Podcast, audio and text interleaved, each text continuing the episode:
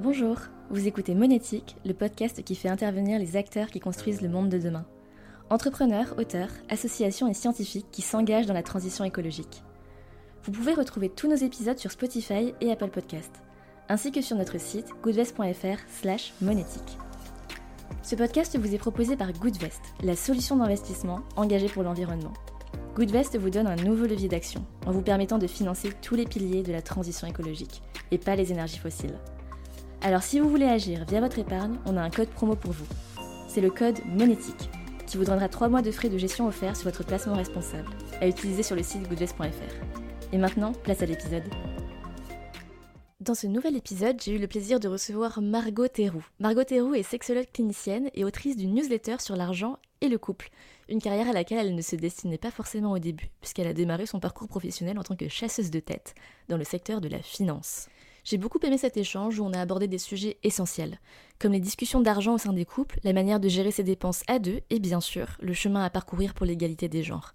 J'espère que cet épisode vous plaira. Bonjour et bienvenue dans ce nouvel épisode de Monétique. Aujourd'hui, on accueille comme invité Margot Théroux. Bonjour Margot. Bonjour Aurore. Donc Margot, tu es sexologue clinicienne et tu es également euh, l'autrice du newsletter sur l'argent et le couple qui s'appelle la newsletter du cœur. Et moi quand je vois ça, la première question que j'ai envie de te poser, c'est mais comment en es-tu venue à, euh, à, cette carrière? En fait, qu'est-ce qui t'a amené à cette carrière de sexologue clinicienne et surtout qu'est-ce qui t'a donné envie d'écrire cette newsletter sur l'argent et le couple?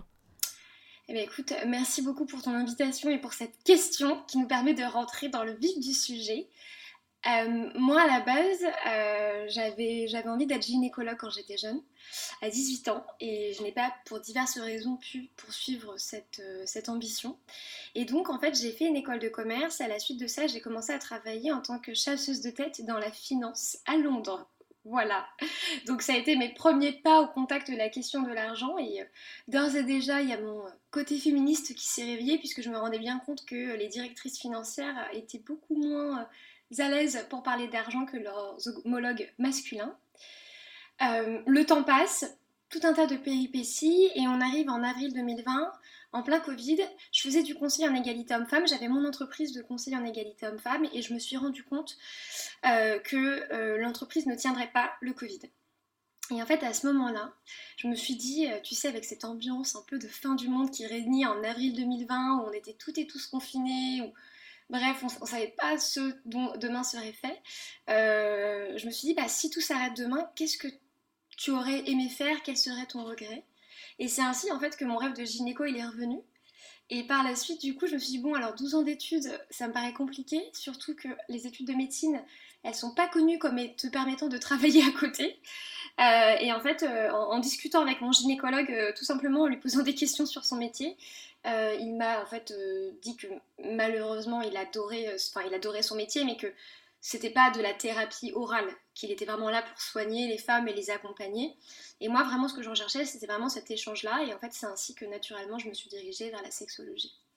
Et donc j'ai repris mes études en septembre 2020 pour trois années. Voilà. Donc j'ai fait deux parcours en même temps et j'ai été diplômée en juin 2022. Voilà, c'est assez récent. Donc tu exerces depuis juin 2022 et euh, quand est-ce que tu t'es lancé sur ce projet de newsletter sur le couple et l'argent et à quel point est-ce que c'est lié finalement à ton parcours euh, de sexologue? Alors c'est assez intéressant parce qu'effectivement dans le cadre de la validation de mon diplôme de sexologue, il fallait qu'on choisisse un sujet qui soit, qui soit en lien bien sûr avec la sexologie, mais un sujet sur lequel on puisse être à l'aise. Et euh, moi n'étant pas issue à la baisse du milieu médical et paramédical, je me sentais pas légitime pour faire un sujet autour, euh, par exemple, de la ménopause, des règles, des dysfonctions érectiles, enfin voilà, de toutes ces questions purement euh, sexuelles. Et je me suis dit, bah, pourquoi pas faire un sujet en lien avec mes comment dire, euh, mon engagement, euh, mon engagement féministe, euh, avec ce que j'avais vu dans le passé quand je faisais du conseil en égalité homme-femme. Et c'est ainsi qu'en fait, je me suis dit, bah tiens, je vais m'intéresser à la question de l'argent dans le couple.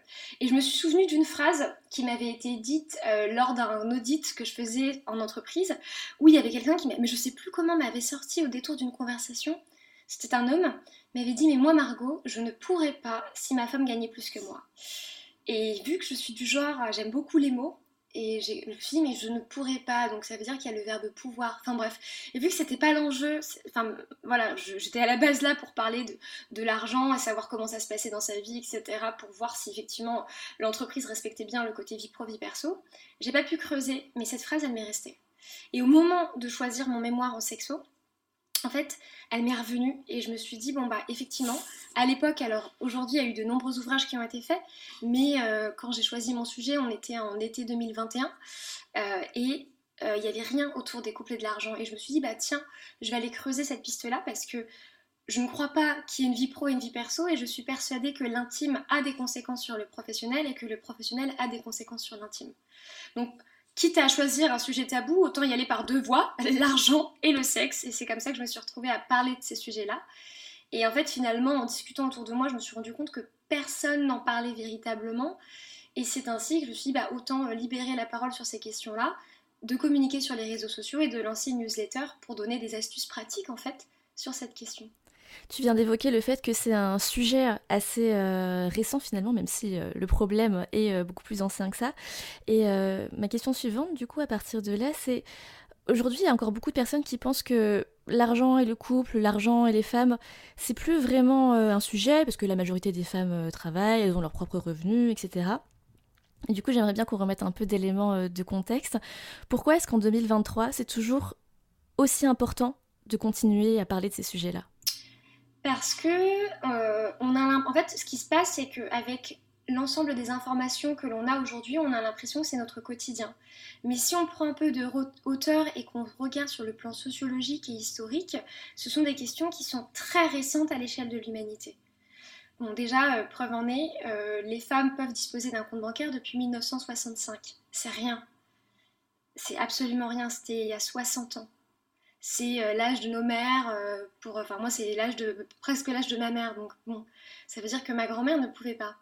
Euh, si on regarde encore un peu plus proche, on se rend compte que, la, que la notion de chef de famille disparaît des textes de loi en 1970. Ça veut dire que jusqu'en 1970, légalement, on pouvait invoquer le fait d'être chef de famille et de décider pour tout le monde plus ensuite toutes les révolutions sexuelles euh, qu'il y a eu, euh, mais c'est finalement quelque chose de très récent. Donc bien sûr, aujourd'hui on en parle beaucoup et on libère la parole, mais moi je pense aussi que la question de l'argent, c'est un des derniers bastions euh, qui aujourd'hui est trop détenu par les hommes et que les femmes doivent s'accaparer. Et à ce titre, il y a eu de, nombreux ouvrages. Hein. Il y a eu euh, Lucie Quillet euh, avec euh, le coup de... Non, ça c'est Lucie Pétavine, le coup de la virilité. il y a aussi Insaf El Savnik et Eloise Boll qui ont sorti récemment un guide d'argent sur le couple. Hélène Garbi de Femka également qui a sorti un livre. Donc voilà, il y a eu tout un tas de livres depuis 2-3 ans, mais c'est très très récent finalement. Tout à fait. Et toi, aujourd'hui, en tant que sexologue, est-ce que tu vois souvent ce sujet de l'argent revenir spontanément? Chez les personnes euh, que, que, tu rencontres c'est plutôt quelque chose que toi tu dois amener parce que tu sens qu'il y, y, a un sujet en fait, quelque chose à décortiquer? Alors, ce qui est hyper, c'est hyper intéressant comme question parce qu'en fait, généralement, les personnes, quand elles vont venir euh, consulter un ou une sexologue, euh, elles ont entre guillemets déjà fait un travail un peu analyse pour certaines. Et ce qui est intéressant, c'est que par exemple, une baisse de désir, généralement, c'est l'arbre qui cache la forêt et derrière, les causes, elles sont multiples. Alors, soit il va y avoir une cause bien définie, ou soit il va y avoir un ensemble de facteurs qui va faire que cela va influencer sur la sexualité. Et donc, effectivement, comme, tu t'en doutes, la question de l'argent, c'est une question qui n'envisage même pas. La plupart du temps, c'est moi qui l'amène en demandant, bah, euh, en y allant progressivement, en disant, bah alors, je, te parle de couple hétérosexuel. Euh, qui euh, fait quoi dans la vie, est-ce que madame travaille, monsieur travaille, euh, quel métier ils font, euh, combien gagnent-ils, qui s'occupe de la maison quand l'un est au travail, spoiler, c'est très souvent la femme, et ainsi de suite. Et en fait, en discutant, en fait, c'est comme ça que, ça me permet de tisser une idée de, l'environnement dans lequel tous les deux évoluent. Et en définitive, puisque tu expliques que, que, tout est lié, qu'est-ce qu'un couple va projeter sur l'argent? Sans forcément le réaliser. Hein. Qu'est-ce que madame, qu'est-ce que monsieur, qu'est-ce que eux deux ensemble vont projeter là-dessus et quel impact ça va avoir finalement dans la relation, euh, la relation tout court et la relation intime Alors c'est assez fou, c'est que euh, généralement, et ça je, je le déplore, peut-être que tu peux constater à titre personnel même autour de toi, c'est que la question de l'argent, elle n'est jamais évoquée. Et pourtant, et j'aime bien dire cette phrase et je la répète et je la répéterai aussi longtemps qu'il le faut pour que ça rentre, l'argent c'est la plus facile des conversations difficiles. Et donc, basé, alors je te dis ça au doigt mouillé, mais en fait, si tu n'es pas capable de parler d'argent dans ton couple, Qu'en sera-t-il quand il y aura des conversations plus difficiles, plus complexes, puisque de toute façon l'argent sera présent à chaque étape on emménage à deux, bah, qui paye le loyer. On veut un enfant, euh, si c'est euh, par méthode euh, classique, bon bah très bien, qui prend en charge les frais gynéco, mais si on doit passer par une FIV ou une PMA, qui paye? Si on doit se rendre en, Espagne ou en Belgique pour des mères porteuses, qui paye? Tu vois, ensuite il y a l'arrivée de l'enfant, il y a le coût, école privée, école pas privée, ensuite il y a les parents aussi, qui vieillissent nos propres parents. Est-ce que, comment on va payer les frais de d'assistantes ou d'assistants à domicile, de, certains modes d'hébergement pour personnes âgées. Enfin, donc tu vois, finalement, cette question de l'argent, elle est, elle est présente tout au long de notre vie, de notre vie individuelle bien sûr, mais de notre vie de couple. Et ne pas l'aborder, c'est se s'aborder en fait. Et pourquoi est-ce que c'est si difficile, à ton avis, euh, d'en parler? Est-ce que euh, on a tendance à dire que oui, en France, les discussions autour de l'argent sont tabous? Est-ce que c'est vraiment ça? Est-ce que c'est culturel ou finalement est-ce que c'est autre chose? Je, pense sincèrement que c'est culturel. Il faut savoir que euh, la France a été. Euh, alors, euh, nous sommes en 2023, donc on parle on est, nous sommes en France, donc je vais partir de notre héritage culturel. la France a été jusqu'en 1905 appelée la fille aînée de l'Église. Bon, 1905, ça veut dire que concrètement, pendant 1900, la France a baigné dans cette culture catholique. Et dans cette culture chrétienne catholique, l'argent est quelque chose d'extrêmement tabou. Euh, et en plus de ça, et ça les gens ne le savent pas spécialement, mais parler d'amour est aussi très compliqué, puisque les, euh, les vrais mariages d'amour, où il y a une idée réelle libre du consentement, ça date du XVIIIe siècle. Et preuve en est, si tu regardes euh, les pays latins qui, qui, ont été baignés par cette influence catholique, comme la France, l'Italie ou l'Espagne, euh, la question de l'argent peut être un peu plus compliquée.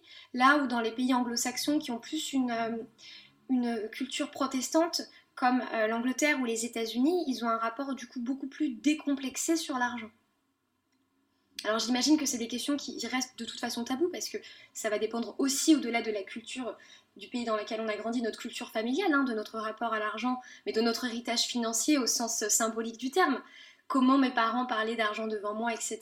Et donc en fait finalement il y a tant cette influence macro que micro qui va venir, nous en tant qu'individus, façonner notre perception de l'argent, mais sauf que dans un couple on est deux, donc imagine deux, deux personnes, bah deux fois plus de problèmes.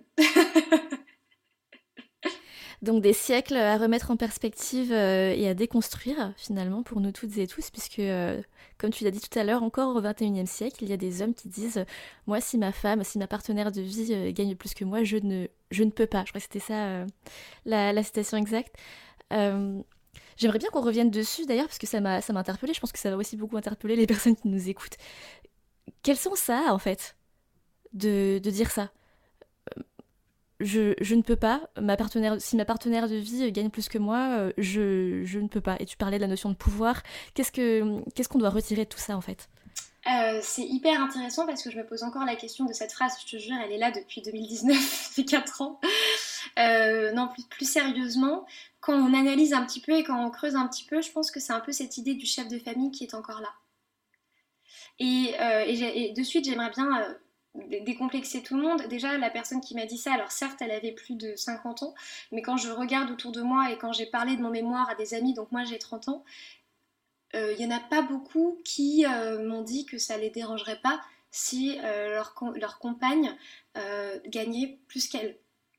Ça vient quand même titiller quelque chose. Et aussi, mine de rien, et ça c'est ce qui m'a peut-être le plus surpris, c'est aussi du côté des femmes en fait. Parce qu'effectivement, enfin, je pense qu'il y, a, y a toute une déconstruction globale à avoir sur cette question-là. Tu veux dire que, y a, que les femmes seraient mal à l'aise à l'idée de gagner plus que leur conjoint, c'est ça? Ouais, ouais, il y, y, a certaines en fait qui. Parce que, euh, bien sûr, on leur a toujours. Euh, enfin, comment dire, on les a toujours poussées à travailler, etc. Mais en fait, ça va, pour certaines, ça peut venir en fait totalement bousculer leur modèle de famille et, elles peuvent avoir peur euh, de gagner plus que leur partenaire, soit parce qu'elles ont peur de vexer leur partenaire, soit parce que elles-mêmes, dans l'image qu'elles ont euh, de leur féminité, c'est quelque chose qu'elles n'avaient pas anticipé. Et c'est vrai que ça, c'est quelque chose qui m'a aussi énormément surpris. Et tout ça, tous ces schémas euh, peuvent se déconstruire, je suppose, euh, en premier lieu par euh, de la sensibilisation et de la discussion. Dans ta newsletter, la newsletter du cœur, tu proposes régulièrement des exercices à l'usage des couples. C'est quoi ton exercice préféré pour les couples qui ont soit du mal à discuter d'argent, soit du mal à s'entendre, ou tout simplement un exercice pour amorcer calmement cette discussion? Alors c'est hyper intéressant parce que finalement les, exercices que je propose dans la newsletter c'est à peu près les mêmes que je propose euh, en thérapie en sexo. Alors ce ne sont pas les mêmes sur le fond, hein, mais il y a toujours en fait cette idée et cette volonté de dédramatiser. C'est-à-dire qu'à partir du moment où on met, du, on met de l'intention et une intention qui est stressée, qui est nerveuse, quelque chose de tabou sur un sujet, il le devient. Comment expliques-tu que quand je suis en soirée, il y a des gens qui viennent me voir et quand ils apprennent que je suis sexologue, se mettent à me parler librement de la sexualité, c'est qu'en fait, ils se disent, enfin, pour elle, c'est une discussion qui ne sera pas tabou, donc je peux lui en parler. Bon, sauf qu'on ne dit pas que généralement on me demande rarement mon consentement pour faire des consultations à 22h après trois moritos, vois-tu? Mais en fait, finalement, c'est un peu cette idée-là. Donc, pour répondre à ta question, euh, comment des conseils pratiques Il y en a un que je donne, que je donne très souvent et avec grand plaisir pour, pour le redire ici. C'est quelque chose en quatre étapes. Déjà, la première, effectivement, c'est de dédramatiser. Comme je l'ai dit tout à l'heure, il faut se rappeler que l'argent est la plus facile des conversations difficiles. Donc, parler d'argent dans le couple, ça sera une des nombreuses étapes et une des nombreuses conversations difficiles qu'il y aura. Ensuite, la deuxième, c'est déjà faire sa propre analyse. Comprendre son, ce qu'on appelle son héritage financier émotionnel. Quel est mon rapport à l'argent? Dans quelle famille j'ai grandi? Comment mes parents, si j'ai été élevée par mes parents ou mes tuteurs, parlaient de l'argent devant moi? Est-ce que euh, j'ai été élevée avec l'idée d'un manque? Est-ce que j'ai l'idée, j'ai été élevée au contraire l'idée avec euh, euh, cet argent qui est présent? C'est juste en fait l'idée. Alors encore une fois, l'idée c'est de pas juger, mais c'est de comprendre en fait d'où l'on part, vraiment avec un regard très neutre. Et ensuite, une fois que les deux partenaires ont fait ce travail d'analyse et d'introspection autour de leur rapport à l'argent, bah, il faut en parler c'est-à-dire euh, organiser un rendez-vous qui sera dédié hein, à un, money date euh, ou un rendez-vous galant autour de l'argent, c'est un peu plus long en français.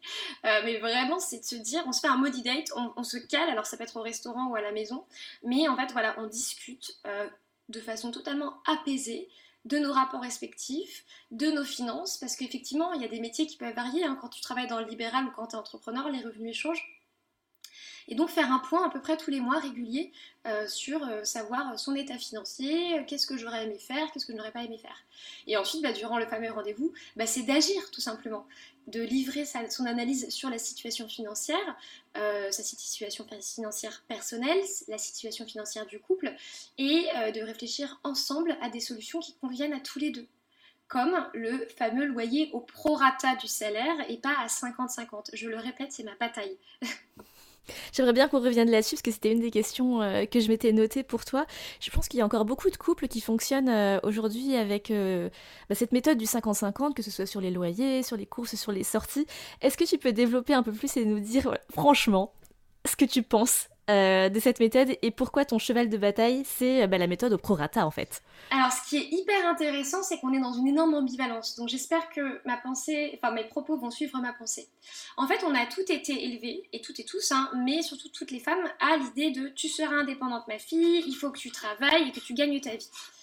Dans cette idée d'égalité absolue, on s'est dit, bah, on vit à deux, donc on va faire 50-50. Oui, mais c'est oublier que dans trois quarts des couples hétérosexuels, la femme gagne moins que l'homme. Et ça, c'est pas moi qui le dis, c'est l'INSEE. Pour le coup, l'INSEE, c'est ma grande copine. voilà. Donc concrètement, ça veut dire qu'il y a seulement une femme sur quatre qui gagne autant ou plus que son conjoint. Donc concrètement, sur 10 euh, millions de couples en France, clairement, ça nous en fait que 2,5 millions où la femme gagne plus, voire pareil.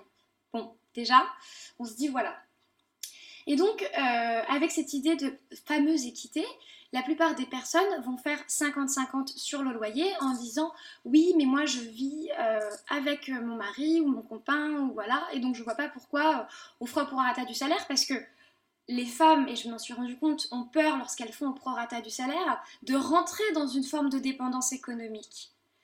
Et c'est en fait c'est un leurre, c'est-à-dire qu'au lieu de chercher l'égalité, on devrait plus chercher l'équité. Pourquoi? Parce que, ok, euh, sur l'éthique, on va se dire oui, je fais à 50-50, mais factuellement, les femmes s'appauvrissent. si, mettons, tu gagnes 4000 euros, enfin, si ton, partenaire gagne 4000 euros et t'en gagnes 2000 et le loyer il est de 1000, bah en fait, pour l'un, le loyer représente un quart de son salaire et pour l'autre, ça représente 50%. 50%. Ça veut dire qu'ensuite, ta capacité d'épargne, ta capacité d'endettement, une fois tout ça, enfin, elle, va être beaucoup plus basse.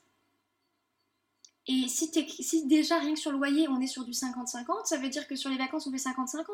Oui mais bon, si monsieur gagne 4000 euros et toi 2000, peut-être que euh, au camping ou euh, dormir euh, je ne sais où ou en Airbnb, bah, il va se dire bah non bah j'ai les moyens de faire plus donc j'ai envie d'aller plus. Ok, mais si lui peut se permettre d'aller plus et que tu fais 50-50, ça veut dire que tu vas encore deux fois renier sur ton salaire. Tandis que si on le faisait au prorata du salaire, là on met en avant l'équité et en fait c'est beaucoup plus juste. Ça veut dire que statistiquement, mathématiquement, le poids du loyer est le même pour les deux. Et c'est ça qu'il faut avoir en tête. Et je comprends parfaitement, mais il faut absolument se, dire que vouloir se faire 50-50, ça crée un appauvrissement chez les femmes. Et on voit bien aujourd'hui, avec toutes les données, au niveau des retraites, on est les grandes perdantes. Euh, au niveau de l'épargne, elles s'épargnent moins. Titiou Lecoq parle de la théorie du pot de yaourt. Très souvent, monsieur va payer le loyer et madame les frais du quotidien, sauf qu'in fine, je rappelle quand même qu'il y a un couple sur deux sur Paris qui, sépare et un couple sur trois en France. Donc bon, euh, c'est quand même misé gros. Hein on, on, dit que les femmes, elles n'aiment pas investir, mais je trouve qu'à ce niveau-là, c'est quand même, je crois qu'il n'y a rien de plus risqué comme investissement que de faire ça. Donc voilà, c'est pour ça qu'effectivement, je suis désolée, je me suis un peu, euh, un peu emballée, mais je, prône de façon très ardue le prorata et donc l'équité au niveau des dépenses et pas l'égalité parfaite. Je suis entièrement alignée avec ça et, euh, c'était très bien expliqué, donc, euh, donc merci pour ça. Euh, tu as, mentionné la dépendance économique, le fait que voilà, si beaucoup de femmes euh, sont d'accord pour rentrer dans un schéma euh, à 50-50, c'est par crainte en fait de rentrer dans ce schéma de dépendance économique. Est-ce que euh, aujourd'hui, en France, en 2023, en grande majorité, à ton avis, on est encore là-dedans? Les femmes, euh, dans des couples hétérosexuels euh, seraient toujours dans des situations de dépendance économique? Ou est-ce que quand même on en sort? Est-ce que les mentalités changent? Ou est-ce que à cause de euh, bah, ce système des 50-50 et sûrement de plein d'autres facteurs, finalement on n'est pas encore sorti de l'auberge entre guillemets? J'ai l'impression qu'on n'est pas encore sorti de l'auberge, puisque je vais te, redonner cette donnée, cette statistique de l'INSEE qui suffit à elle seule. Aujourd'hui, il y a 40% des femmes hétérosexuelles en couple qui dépendent économiquement de leur conjoint.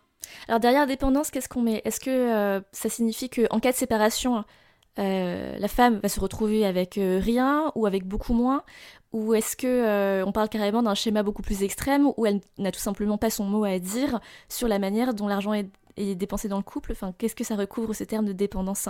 Alors effectivement, ce terme de dépendance, il est très large puisqu'en fait, une dépendance économique, ça veut dire qu'en fait, c'est comme une forme de, je te donne l'image d'une prison dorée. Euh, et ça, ce qui est intéressant, c'est que peu importe le revenu, hein, c'est-à-dire que peu importe ta catégorie socio-professionnelle, euh, que ce soit des personnes qui, vivent dans des milieux de vie très aisés ou un peu moins aisés, c'est-à-dire qu'effectivement, tu ne peux pas, tu ne pourrais, tu ne peux pas, on va dire que l'argent de ton conjoint te permet de faire des choses que tu ne pourrais pas faire si tu étais seule. Et donc, en fait, tu te sens un peu prisonnière euh, de cette relation. Mais ce qui peut être, euh, ce que peut cacher cette dépendance économique, c'est effectivement que ça cache peut-être une violence économique euh, qui là effectivement est, tout aussi, euh, si ce n'est beaucoup plus grave. Parce que la violence économique, tu l'as définie pour le coup par comment est-ce que tu l'as définie exactement? C'était un sujet sur lequel je voulais revenir justement parce que je trouve ça, je trouve ça essentiel comme discussion. Alors en fait déjà la violence économique ça a été défini légalement comme faisant partie des six types de violence. Donc, euh, je vais rappeler les six manifestations de violence. Hein. Il y a la violence verbale, psychologique, sexuelle, physique, administrative et économique. Et donc, euh, ce qui est assez intéressant avec la violence économique, c'est que une femme sur cinq qui est victime de violence est victime de violence économique. Et d'ailleurs, c'est très souvent la première manifestation des violences conjugales.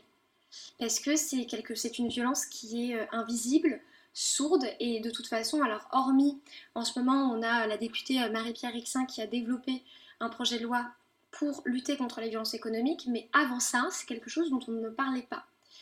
Et euh, généralement, alors la violence économique, ça va démarrer par des petites remarques hein, du style euh, sur les dépenses effectuées ou qu'est-ce que ou sur l'argent, enfin voilà, une espèce de petite, toute petite prise de contrôle ou un avis qui va être, sur, qui va être émis pardon, sur l'argent et, sa façon d'être utilisé par la femme. mais ça va aller, dans les cas les plus graves, jusqu'au refus total d'accès à, des moyens de paiement et en, parfois, dans certains cas, en refusant que sa partenaire travaille. Voilà. Mais par exemple, typiquement, on connaît toutes et tous euh, les pensions alimentaires qui ne sont pas payées. Bah, ça, c'est une forme de euh, violence économique. Puisqu'en fait, l'objectif de la personne à ce moment-là, c'est de réduire peu à peu l'autonomie financière, euh, dans la majorité des cas, de la femme. Donc appauvrir et à la fois contrôler, les deux en même temps. appauvrir, contrôler, enfermer et réduire. Il y a un autre concept que tu as évoqué dans une de tes newsletters et que je trouvais hyper intéressant, c'est l'infidélité financière. Alors ça, je pense que c'est encore plus méconnu que euh, la notion de violence économique. Est-ce que tu peux nous en parler un peu plus? Ouais, alors l'infidélité financière, c'est une notion qui nous vient des États-Unis, hein, ce n'est pas vraiment surprenant. Euh, et c'est quelque chose qui a été développé en 2022, en janvier 2022. Donc tu vois, c'est hyper récent et euh, il y a un article en anglais qui s'appelle 30% have dealt with financial infidelity. Donc 30% des couples ont déjà connu l'infidélité financière. Et en clair, l'infidélité financière, c'est euh, le fait de mentir à son ou à sa partenaire sur toutes les questions qui sont liées à l'argent. Donc ça peut être par exemple cacher certains achats, euh, cacher certaines dettes ou, certains comptes bancaires, mentir sur les revenus, prélever de l'argent sur les économies et euh, prêter de l'argent sans consentement.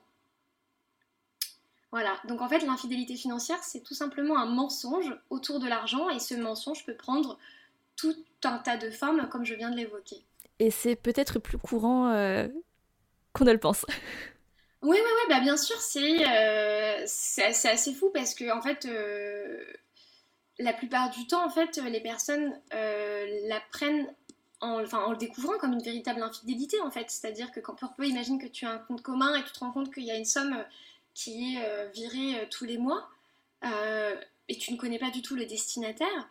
Enfin, il y a un peu l'effet qui se coule. Et ce qui est intéressant, c'est que quand j'avais publié cette newsletter et des posts à ce sujet, il y a des personnes en qui m'ont écrit en privé en me disant c'est marrant parce que, enfin c'est marrant, façon de parler, quand je m'en suis rendu compte, il y a un truc qui s'est brisé avec mon partenaire, en l'occurrence c'était une femme, et j'ai pas su mettre les mots dessus.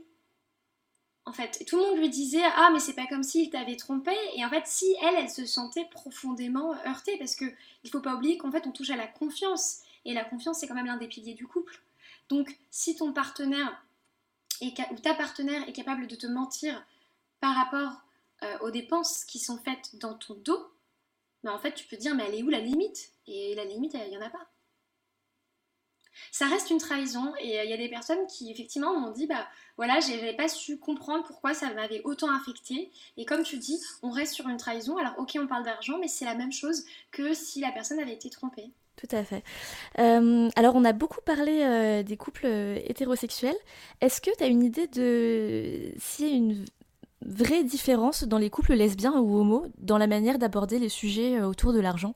Alors, effectivement, moi, je me suis intéressée aux, couples hétérosexuels parce que, comme je te l'ai dit, je suis très engagée sur l'égalité homme-femme et sur toutes ces questions féministes-là. Et donc, du coup, je voulais intégrer la dimension du patriarcat euh, au sens sociologique du terme et du poids sur les couples hétérosexuels.